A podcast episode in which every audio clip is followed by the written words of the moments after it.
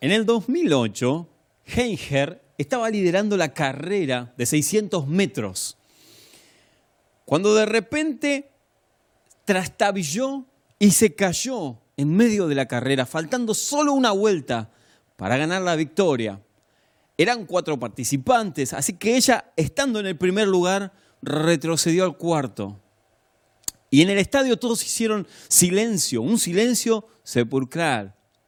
De hecho, la, historia narra, porque fue verídico, de que pasaron unos segundos que parecían eternos. Yo me imagino estar en la mente de ella y pensar, ¿qué hago? ¿Por qué me pasó esto? Tantos años de entrenamiento para estar en la carrera, estar en, en la vanguardia, en primer lugar, para que resbale y caiga. Tanto esfuerzo, tanto esmero para esto.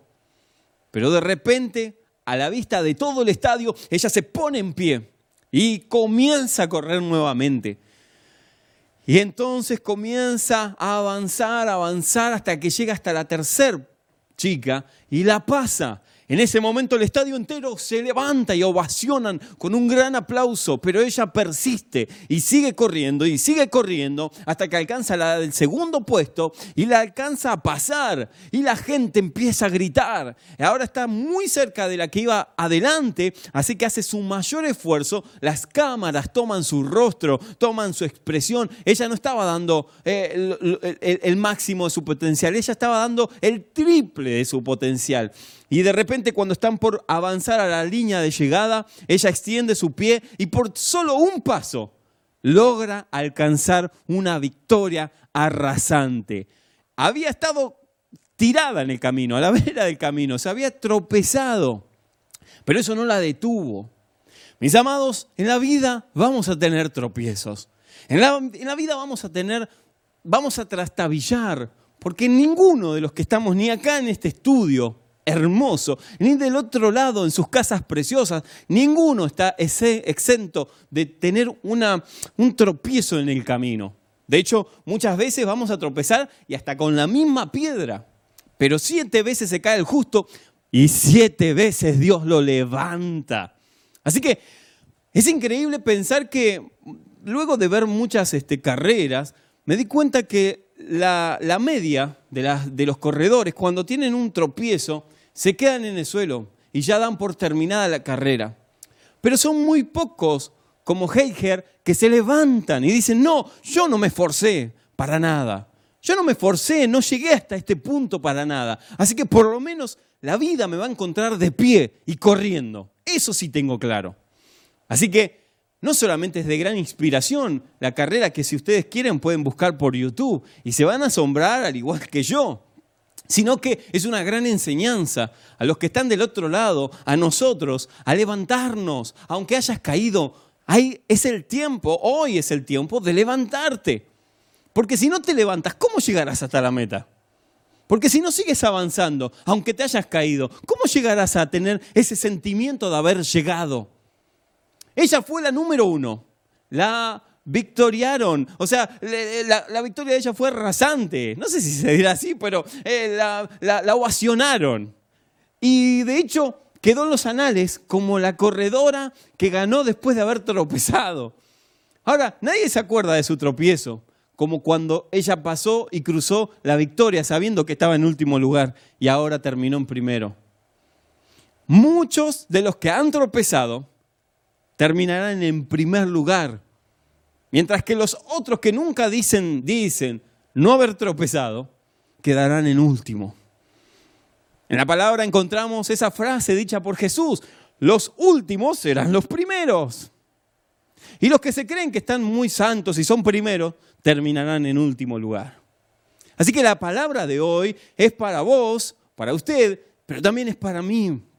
Por eso quiero que nos adentremos en, las escrituras para que veamos cuál es la forma que tiene el Espíritu Santo de alentarnos aún cuando tropezamos, aún cuando trastabillamos, resbalamos y caemos en, el camino.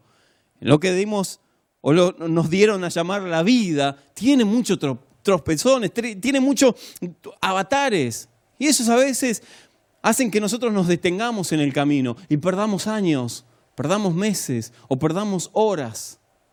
Pero la palabra de Dios hoy viene a refrescarnos a algunos y a otros a darnos una nueva iniciativa de algo nuevo para que entendamos cuál es la calidad del Espíritu Santo al vernos a la vera del camino tirados, lastimados muchas veces por nuestros propios errores, cuál es la metodología que Él emplea para levantarnos y alentarnos a seguir corriendo esta gran carrera que se llama la vida cristiana y a no desmayar en la misma. Así que para saber cómo sucede que nos podemos levantar, debemos ir al Maestro. Necesitamos escuchar sus palabras, necesitamos saber cómo Él empleaba sus tácticas para levantar a los que habían caído, para levantar a los que estaban dolidos.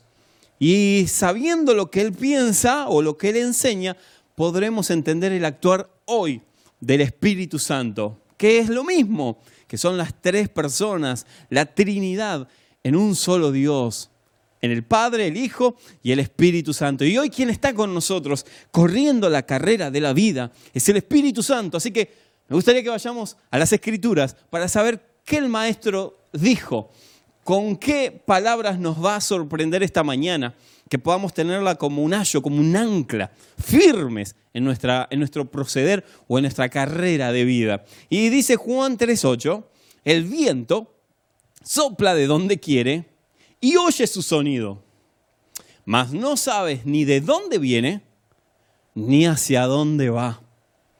El viento en las escrituras habla de identidad. El viento en las escrituras habla de identidad. Quien no tenga una identidad no sabe ni a dónde va, ni de dónde viene, ni hacia dónde va. Pero el que tiene una identidad en Cristo, obviamente, ¿no? Estamos hablando en Cristo, sabe de dónde viene, pero también sabe hacia dónde va. Y entonces está firme en sus convicciones. Pero lo que pasa en el siglo XXI, tanto a cristianos como a no cristianos, es que no tienen identidad. Entonces, ¿por qué no pasaba esto antes? Porque antes no había tecnología, no había el consumismo que hoy lleva a que todos quieran tener, que el status quo es lo que te dice cuál es tu nivel de alcance y cuál es tu estatus en la vida. Te determinan por lo que tienes y no por lo que eres. Y ahí es donde se empezó a perder la identidad. Hoy nuestras generaciones no tienen identidad. Yo me acuerdo que hace unos años, un profesor mío, hace unos cinco años, estábamos charlando, me, apasionaba cómo él expresaba, eh, cómo daba sus cátedras. Entonces nos quedamos un rato en el recreo charlando y luego que me vio un poco atormentado por algunas cosas que le estaba planteando, me dice, para, para, para, para. Me dice, ¿quién sos en realidad? Y yo lo miré y le dije, Marcos. No, no, no, pero si no te llamaras Marcos, me dijo. Si te llamaras Eusebio. ¿Seguiría siendo vos? Sí. Bueno, entonces, ¿quién sos? Ah, dije yo, por el apellido. No, yo soy Marcos Bustos. No, no, no, no, pero si te llamaras Eusebio eh, Aristóbulo, ¿seguiría siendo tú? ¿Seguiría siendo vos? Yo dije, sí, creo que sí. Bueno, entonces, ¿quién sos? Eh, eh, me quedé helado porque no sabía, ya no entendía para dónde iba él, así que dije, Ah, ya está, sí. Yo soy un alumno del IBRP, del Instituto Teológico. No, no, no, me dice, pero si no estudiaras teología y si no tuvieras ninguna carrera, ¿seguirías siendo tú? Y yo ya no sabía qué responder. Dije, sí. Bueno, entonces, ¿quién eres? y eh, me quedé por unos segundos porque él ya estaba medio enojado, ya me lo decía como, tonto, sonso, ¿no? Para no usar una, mal emplear una palabra. Sonso, me dice. ¿Quién sos vos? Y no quería hablar torpemente, pero tímidamente lo miré y le dije, ¿su alumno? no, me dice, y si no fueras mi alumno, ¿quién eres? Y entonces me di cuenta, por lo que él me estaba queriendo dar a entender, que me faltaba identidad que en realidad no sabía realmente quién era. De dónde venía, sabía, pero no sabía dónde iba. está bien a la eternidad, al cielo con Cristo, pero no sabía cuáles eran mis próximos pasos. Me costó muchos años entender estas palabras de Jesús. El viento sopla de donde quiere. Ni sabes de, de dónde viene, ni sabes a dónde va, pero lo sientes. Y una persona que es nacida del Espíritu es igual que el viento, tiene identidad. Así que él me dijo, ese es tu problema, Marcos, que vos no sabés quién sos. Y hasta que no sepas quién sos, entonces no podrás afectar nada, no podrás avanzar en nada, porque todo lo que hagas va a ser vanidad de vanidades. Y la verdad es que hoy veo en el siglo XXI, lo mismo que a mí me pasó hace unos años atrás, lo veo, lo veo en los jóvenes. Los jóvenes no tienen identidad. De hecho, para darles identidad, el Estado les dijo que ellos son un nombre. Marcos Bustos. Pablo, no voy a decir Escobar, Pablo Antonio. Son un nombre. Otros creyeron que eran un título. Porque así nos enseñaron. De hecho, yo me acuerdo, yo me acuerdo cuando era chico eh, que me decían, mi hijo, usted tiene que estudiar para ser, y yo sé que están contestando del otro lado, para ser alguien. Pero miren cómo afectó eso a nuestra, mente y cómo afecta hoy a los jóvenes. Porque posiblemente muchos digan, no, no, no, tenés que estudiar una carrera para ser alguien. O sea que lo que te están diciendo eh, clandestinamente, inmiscuidamente en esa frase es que si no estudias, no sos nadie.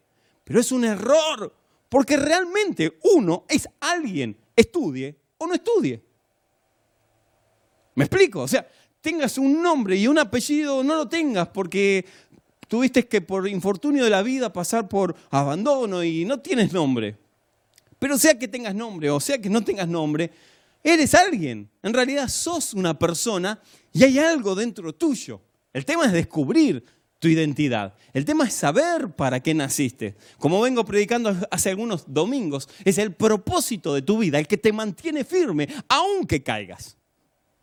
Aunque te, en la vera del camino te encuentren lastimado, vos tenés un propósito de vida. Pero si no hay identidad para descubrir ese propósito, si no entendemos el viento, lo que Jesús, a veces me siento medio Nicodemo, maestro, no entiendo lo que me estás diciendo como ese profesor, no entiendo lo que me está diciendo. Luego, al pasar los años, comprendí lo que él me quería decir. Es que no importaban ni títulos, ni status quo. No estoy diciendo que está mal estudiar, por favor, porque las mami me estoy imaginando que no lo escuches más al topa. No, no, no, digo, es muy reivindicante el estudio y hay que estudiar. Yo estudio, en esta, en esta temporada de mi, de mi vida sigo estudiando, mi esposa estudia, mis hijas estudian. Yo digo, soy un pro del estudio, hay que estudiar, hay que capacitarse. Siempre lo digo, no me voy a dejar operar por un aficionado de YouTube que mira videitos de operación más vale que me muestres un título y que sea certificado ese título, porque si no, no me voy a dejar abrir por nadie mi, cuerpo. Pero digo, eso no te identifica. No podemos cambiar las cosas. Eso no te da una identidad. Eso es parte de tu rol. Porque estudias para tener un buen trabajo y trabajas para tener un buen futuro. Eso es otra cosa. Pero identidad, propósito de vida son dos cosas aparte. Para tener un propósito necesito saber quién soy, como el viento. Como lo que las palabras de nuestro maestro al decir, tú sabes que el viento existe, pero no sabes ni de dónde viene ni a dónde va. Pero el viento sí lo sabe. Así es el que es nacido en el Espíritu. Ahora, la pregunta es, ¿quién es usted? Si yo hoy te tuviera que preguntar, no los tengo acá congregados para preguntarles, ¿no? Mirándolos a los ojos, pero sé que me están mirando. Si yo te pudiera hacer esta pregunta, ¿quién sos vos? ¿Quién es usted? ¿Me contestarías con un título? ¿Me contestarías con una casa? ¿Me contestarías con un nombre? ¿O realmente tienes en claro quién eres tú? Bueno, Tospar, me estás mareando. ¿A dónde crecí? Porque ahora no entiendo. Hasta hace un minuto pensaba que me llamaba Marcos Bustos. Sinceramente, yo en mi mente decía, yo creo que soy Marcos Bustos. Me, había mareado el profesor. De hecho, lo hablamos con una autoridad de la iglesia esta semana y nos matábamos de la risa.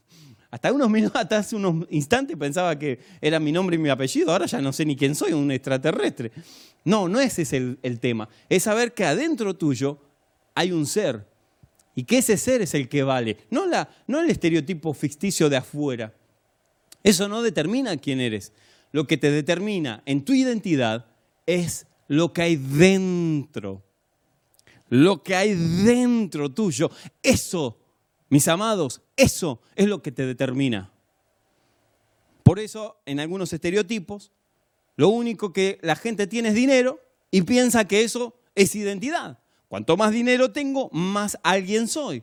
Y se equivocan y se terminan matando, pegando un tiro, suicidándose por un balcón, porque creyeron que su identidad estaba en adquirir dinero o riquezas y cuando las alcanzaron, no los llenó, no satisfacía sus metas más profundas. Algunos se meten en una carrera creyendo que ahí está su identidad. Cuando lo celebran, cuelgan el diploma y a los dos meses se vuelven a sentir vacío, porque no tienen identidad.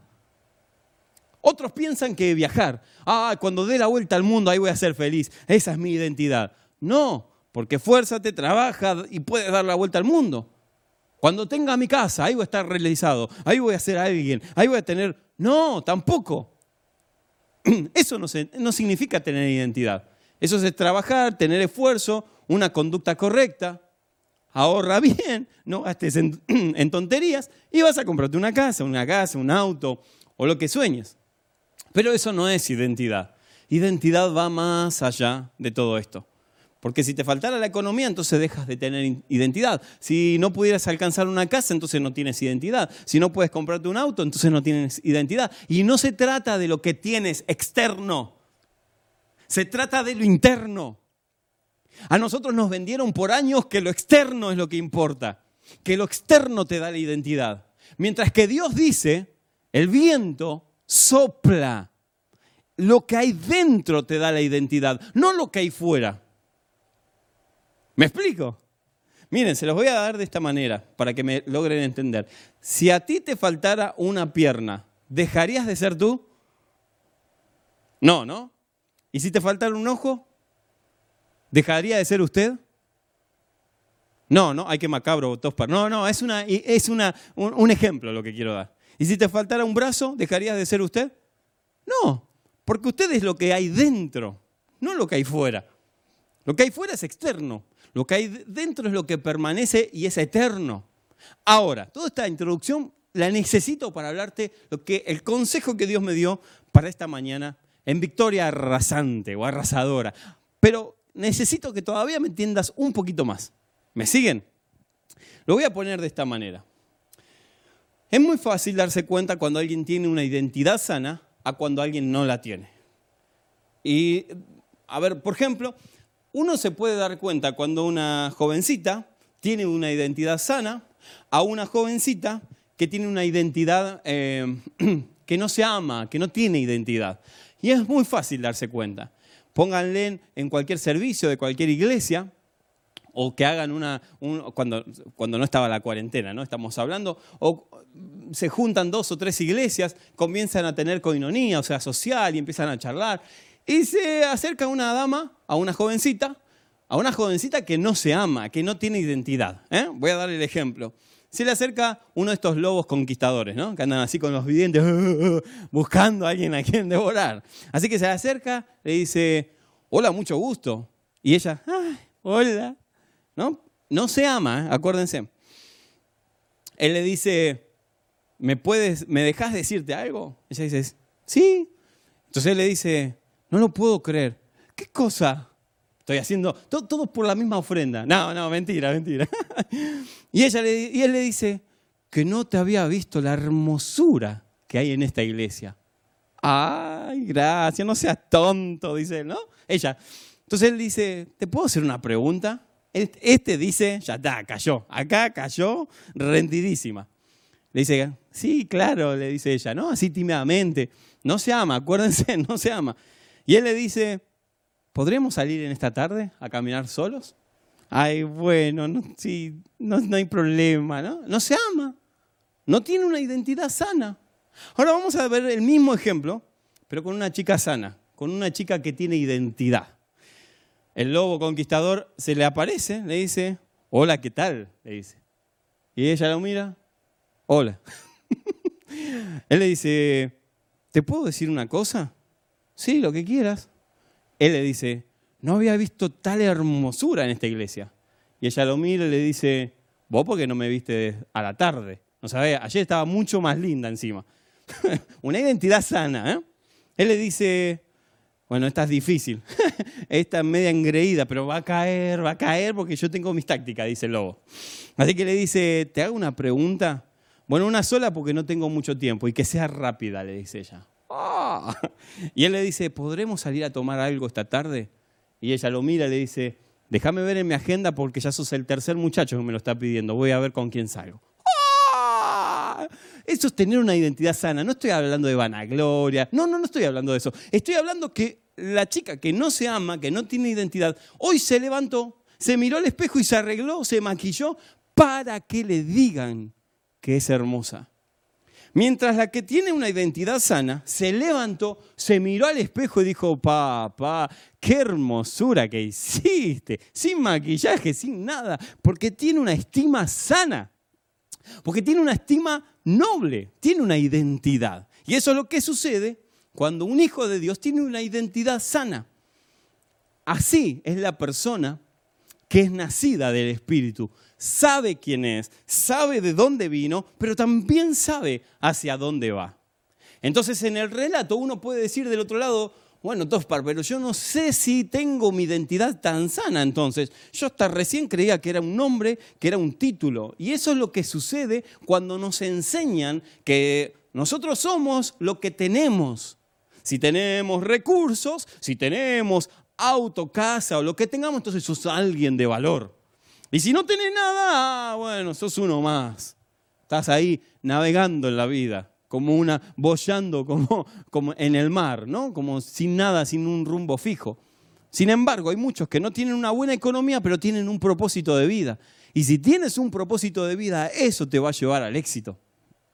En cualquier ámbito de la vida. Pero si no tienes un propósito, pero tienes buena economía, Vas a sentirte frustrado, hagas lo que hagas, emprendas lo que emprendas, porque nada te satisface.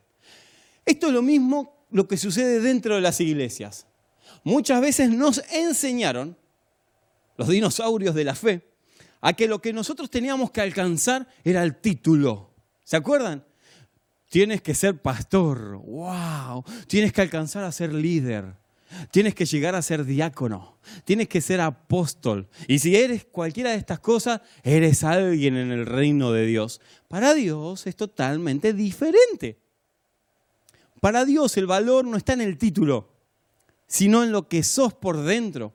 Salvando que ya sos hijo de Dios. Y ese título lo tendría que llenar todo. Pero a veces, en la vera del camino, cuando trastabillamos y caemos, nos olvidamos del valor que tenemos. Porque creemos que ya no tenemos valor, porque tropezamos, porque pecamos, porque caímos. Y preferimos revolcarnos en el pecado a levantarnos y decir, no, no, no, no, no. Yo no estoy hecho para esto. Yo estoy hecho para cruzar la meta. Ese es mi propósito. Como dijo Pablo, no importa en qué lugar llegas, pero tenés que llegar a la meta. Tenés que llegar al premio del supremo llamamiento ese es el sentido de vida. Ahora, esperen, porque todavía he avanzado un poco y necesito avanzar mucho más. Cuando alguien de afuera te dice que alcanzando un título llegas a la meta, sabe que te está manipulando. Por eso tantos hermanos en Cristo se pelean por ser el segundo del pastor, por ser el segundo del apóstol, por estar ahí en el, en el grupo de liderazgo, en el grupo íntimo. Aleluya. Eso me daría identidad. Si yo pudiera estar dirigiendo, si yo pudiera estar siendo parte del, liderazgo, eso me daría identidad. No, olvídate. Eso no te da identidad. Esos son logros que uno alcanza por los dones del Espíritu. Punto. Trabaja para el Señor y vas a tener muchos títulos. Pero eso no determina quién eres. Porque por eso muchas personas se dejan, digamos, orar se dejan eh, llenar por medio de una vasija vacía. Y quién sabe al lado hay alguien que no tiene título, pero está lleno del Espíritu. Ah, no, pero él no es nadie. Por eso muchos cristianos tienen miedo de orar por sanidades, por milagros, por liberaciones.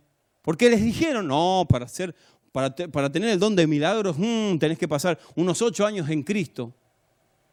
Y me entristece ver cómo la iglesia ha retrocedido. Por eso dije, en algunas cosas vamos a la vanguardia, en acciones sociales, pero en otras cosas vamos en la retaguardia.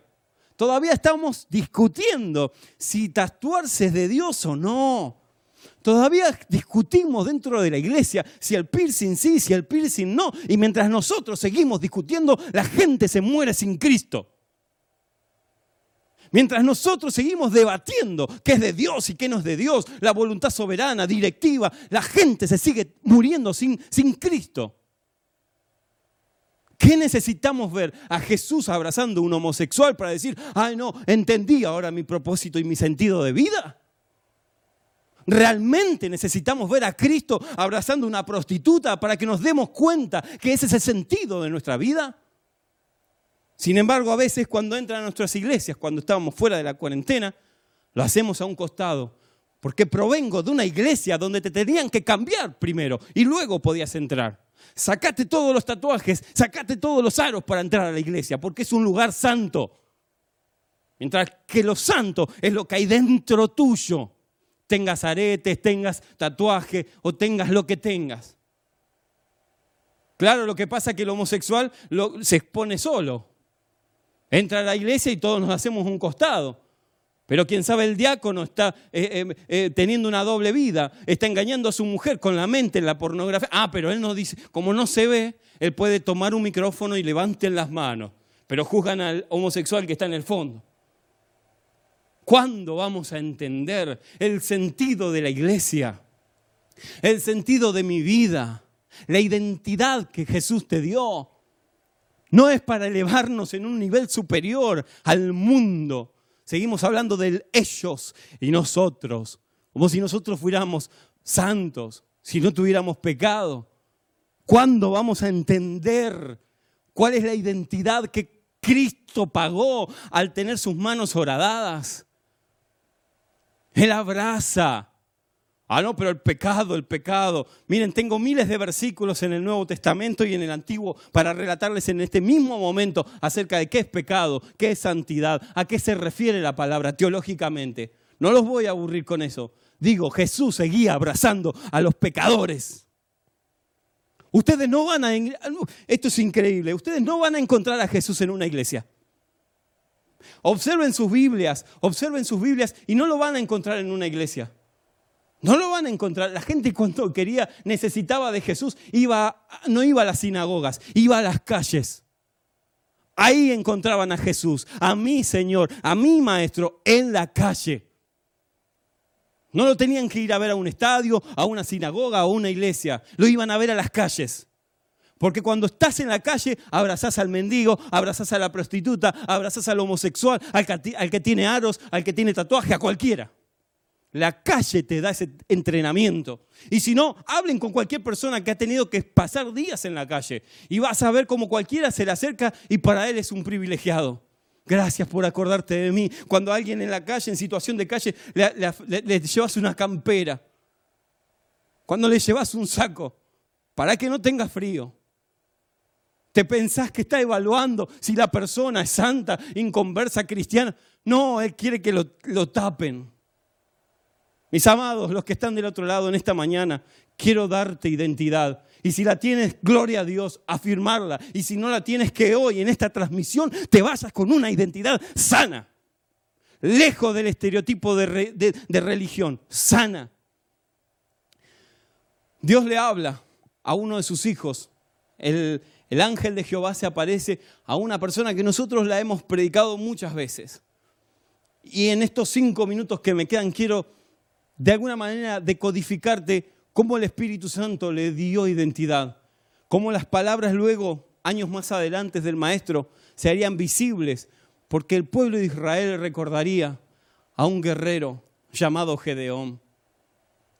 En jueces capítulo 6 nos narra la historia de este gran hombre, obviamente que no tenía identidad, que cuando lo encuentra el ángel no era, era un don nadie, era el más chico de las tribus y era el menos pensado, el que la gente no pensaría jamás que libertaría al pueblo de esclavitud.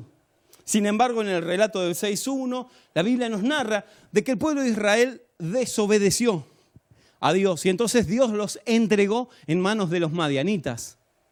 Lo hemos visto en la escuela dominical, lo hemos escuchado en canciones, pero hoy quiero dejarte esta enseñanza como una identidad clara.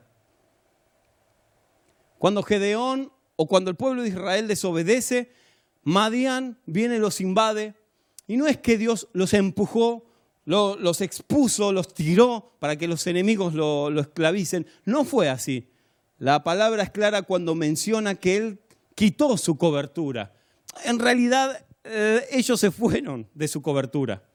Ellos apartaron bajo sus propios dioses y no hicieron caso a la Torá, a la palabra de Dios, a los libros que ellos tenían donde estaban las escrituras más profundas que establecerían el orden dentro del culto hacia Dios.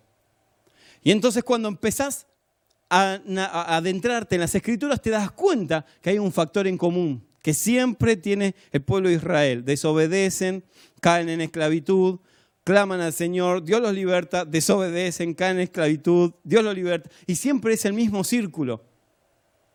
Y de eso Dios habla. Eso, e, e, esa es la típica actitud que tiene alguien que no tiene rumbo, que se deja, digamos, amedrentar por cualquier estereotipo del mundo, y no hablo del mundo de la gente, sino que del mundo del, del sistema que nos atrapa de alguna manera y nos quiere llevar a su estereotipo, mientras Dios ya tiene nuestra identidad y nada más la tenemos que tomar. Gedeón es un jovencito que está trillando trigo en un lagar. Luego de siete años de esclavitud, siete años donde ellos se apartaron de la voluntad de Dios, de la voluntad, digamos, de la mano protectora de Dios. Y esto es recurrente. Yo recuerdo que cuando tenía 15 años, eh, no, 14, perdón. Cuando tenía 14 años, había reprobado todas las materias en la secundaria. Así que mi mejor opción fue un escape, porque sabía que en casa me estaba esperando Don Cinto y sus secuaces. Así que dije, no, no quiero pasar por esa, por esa tortura. Y cuando me dijeron que ya había perdido el año, me, me fui de casa, me fui.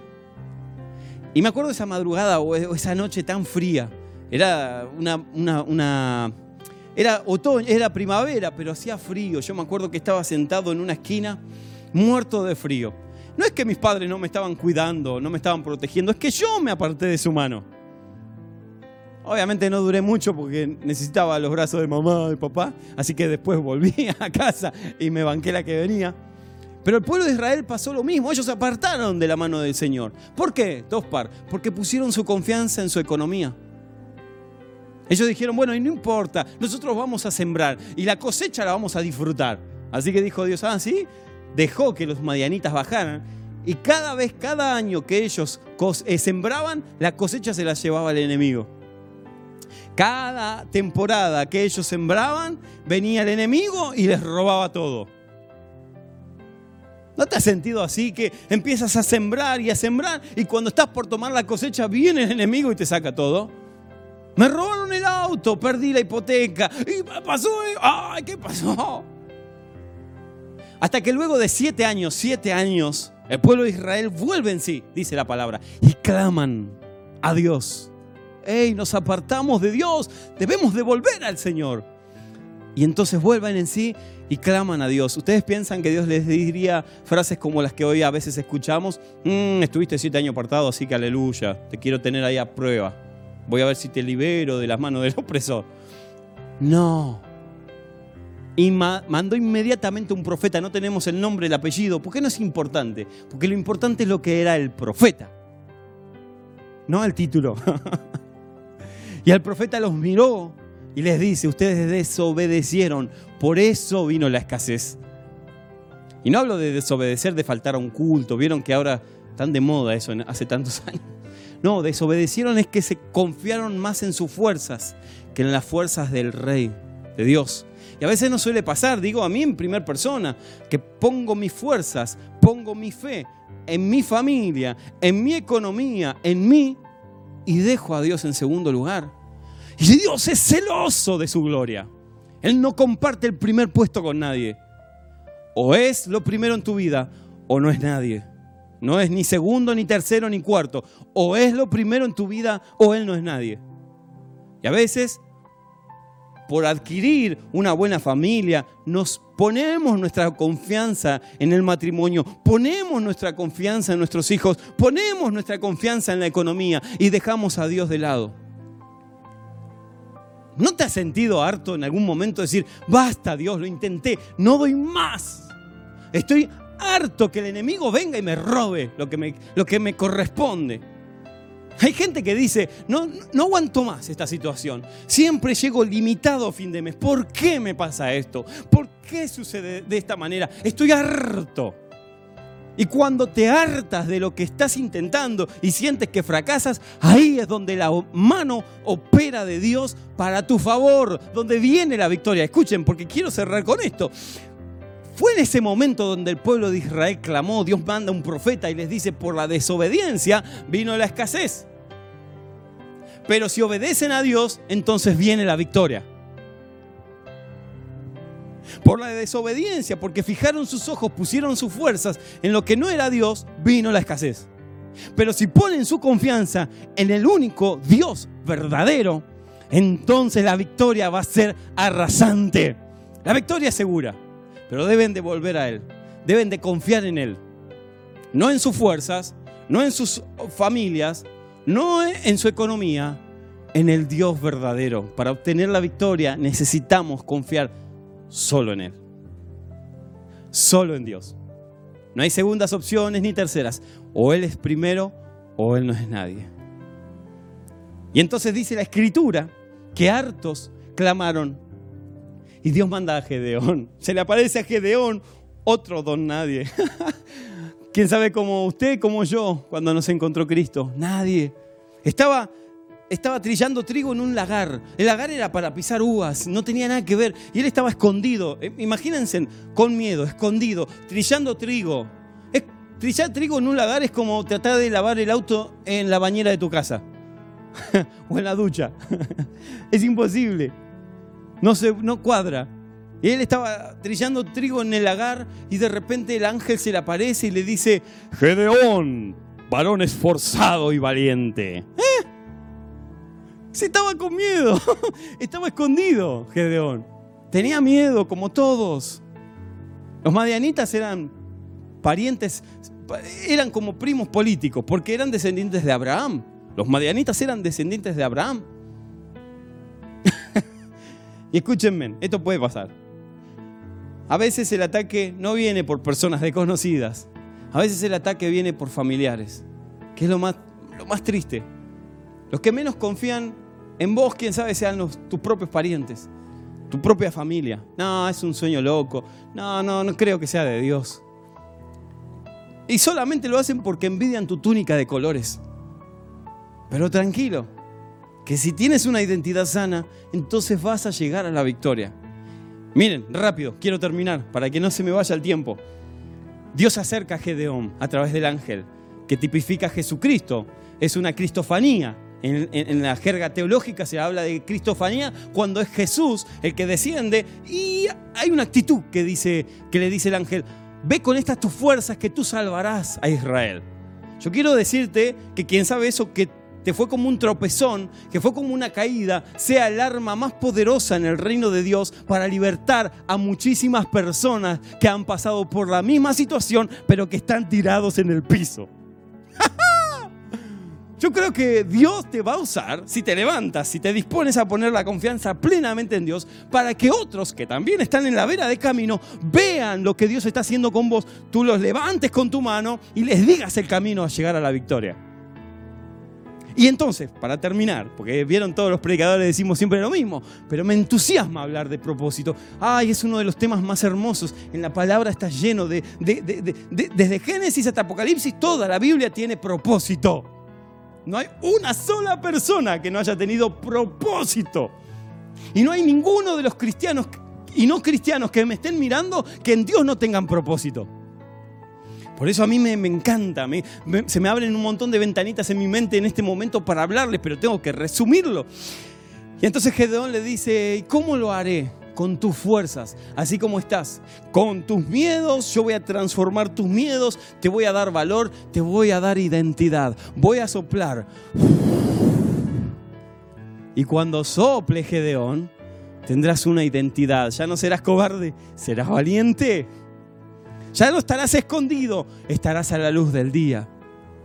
Y tú harás que los enemigos no desciendan más a robar la cosecha que te pertenece. Miren, rehúsense a que el diablo o cualquier enemigo descienda a robarte lo que te pertenece por derecho divino.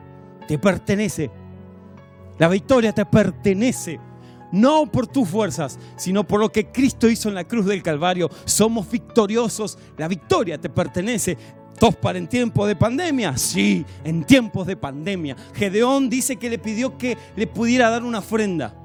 Así que el ángel le dijo, está bien, no hay ningún problema, puedes adorarme con una ofrenda. Así que dijo, no te vayas, no, no me voy. Así que Gedeón va rápido, agarra su ofrenda y cuando vuelve estaba el ángel esperándolo y le ofrece una ofrenda. Mis amados, la escasez viene por la desobediencia, pero Gedeón sabía que si obedecía vendría la victoria. Algunos me dicen, pero yo no puedo ofrendar. ¿Yo qué, qué ofrenda le voy a dar? ¿Tu tiempo? ¿Tu economía? ¿Tu familia? Ofrécete tú mismo. Reinhard Bunker, miren, les cuento rápido, un gran evangelista en África. En una de sus campañas cuenta un muchacho de que, que había visto algo increíble, que lo había, le había cambiado su visión porque había una persona que no podía ofrendar. Ellos ofrendan, sus campañas son de millones de personas. Así que ponen cestas para poder mantener las campañas. Así que ponen cestas y la gente va ofrendando. Esta persona no tenía nada para ofrendar y se puso mal. Y cuando viene el Ujier, que era esta persona que está relatando la historia, dice que les pusieron la cesta y él tomó la cesta, el que no tenía nada. Y ellos dijeron, uy, nos van a robar la cesta. Así que lo rodearon un poquito y el hombre que no tenía nada se metió adentro de la cesta y dijo, no tengo nada, pero me entrego todo, me ofrendo todo para el Señor. ¿Cuántos en esta mañana se ofrendan por completo al Señor? Vuelvo a Gedeón. Y Gedeón le ofrece la ofrenda. Muchas veces me dicen, Tospar, yo no voy a diezmar hasta que Dios no me bendiga. Y yo te digo, Dios no te va a bendecir hasta que no ofrendes. Tospar, yo no voy a ofrendar hasta que Dios no me bendiga. Y yo te digo, Dios no te va a bendecir hasta que no ofrendes. Porque hoy con el tema de la ofrenda, el diezmo, el diezmo será de Dios en el antiguo pacto, en el nuevo. Bueno, no ofrenden directamente, no, no diezmen, ofrenden. Pero que tu ofrenda sea supera un diezmo, porque estás poniendo tu confianza en Dios, en el Dios que prospera. Pero es una ley divina, miren, no, ni siquiera es una ley. Nosotros no ponemos nunca ni QR, ni QR no, no queremos ofrenda, no te estamos motivando a que ofrendes, sí al principio divino, que el que siembra escasamente, recoge escasamente.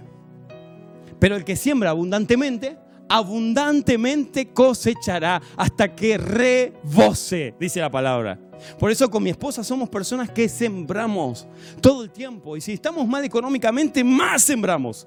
Porque sabemos que la mano de providencia viene por la ley divina, no por la ley de, de, cuarta de un pastor que manipule a la gente a ofrendar o a diezmar. Esto no es la teología de la prosperidad barata, no. Esta es la ley divina. El que siembra abundantemente cosechará abundantemente. Y quién sabe, tu abundancia no es económica, pero es tu corazón. Y entonces vos, vos ofrendás a Dios un peso, así sea, un peso con tu corazón y Dios ve la abundancia en tu corazón. Y entonces te multiplica al mil por uno. Ahora, quiero cerrar. Y lo mejor está al final. Créanme que lo mejor está ahora. Así que necesito que prestes mucha atención. La palabra de Dios nos narra en el verso 14 que Gedón tiene un proceso. Eran 32 mil. Dios dice, no, son muchos, son muchos en el ejército de Israel. Quiero que los que tengan miedo se vuelvan a las casas, porque esto es para valientes. esto es para hombres y mujeres valientes, con identidad. Así que el que no tenga identidad, el que tenga miedo de morir en la batalla, que se vuelva a su casa. Y 22 mil se fueron de los 32 mil. Quedaron 10 mil.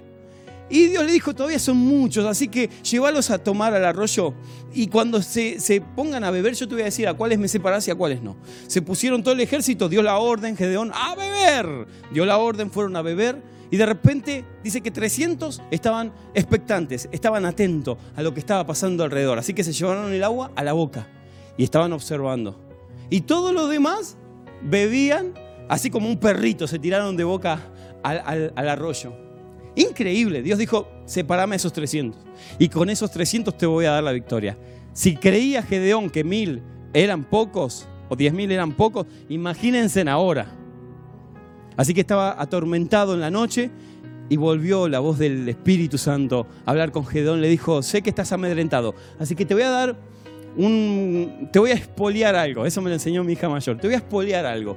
Ve en el, al campamento enemigo y escucha lo que están hablando. Así que Gedeón fue con su sirviente, subieron la montaña y cuando fueron al campamento sigilosamente entraron a escuchar esto que te quiero leer. Esto no es otra cosa, decían los enemigos, los madianitas, estaban atormentados por el pueblo de Israel.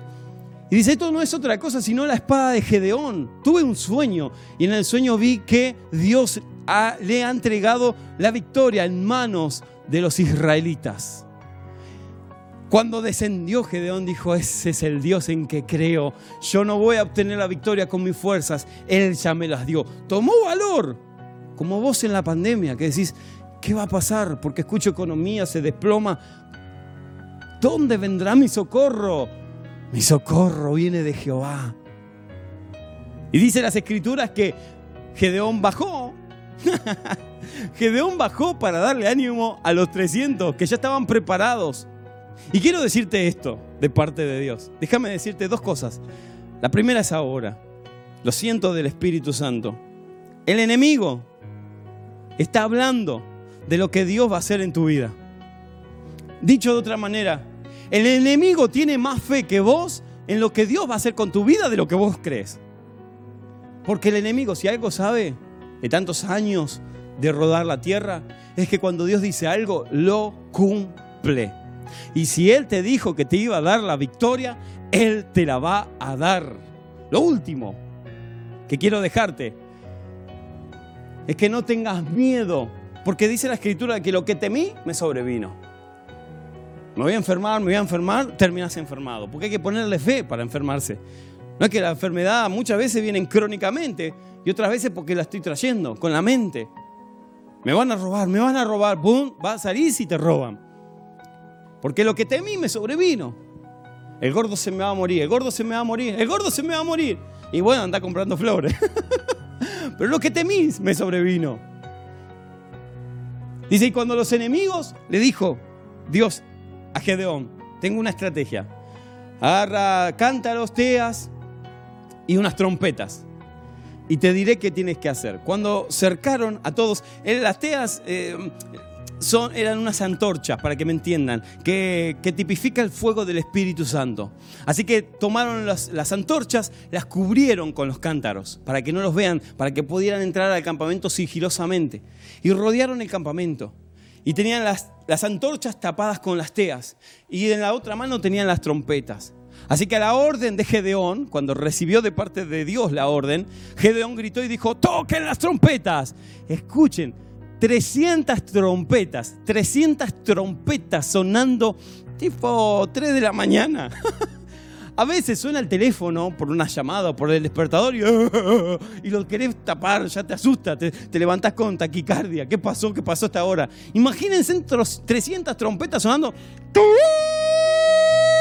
a las 3 de la mañana.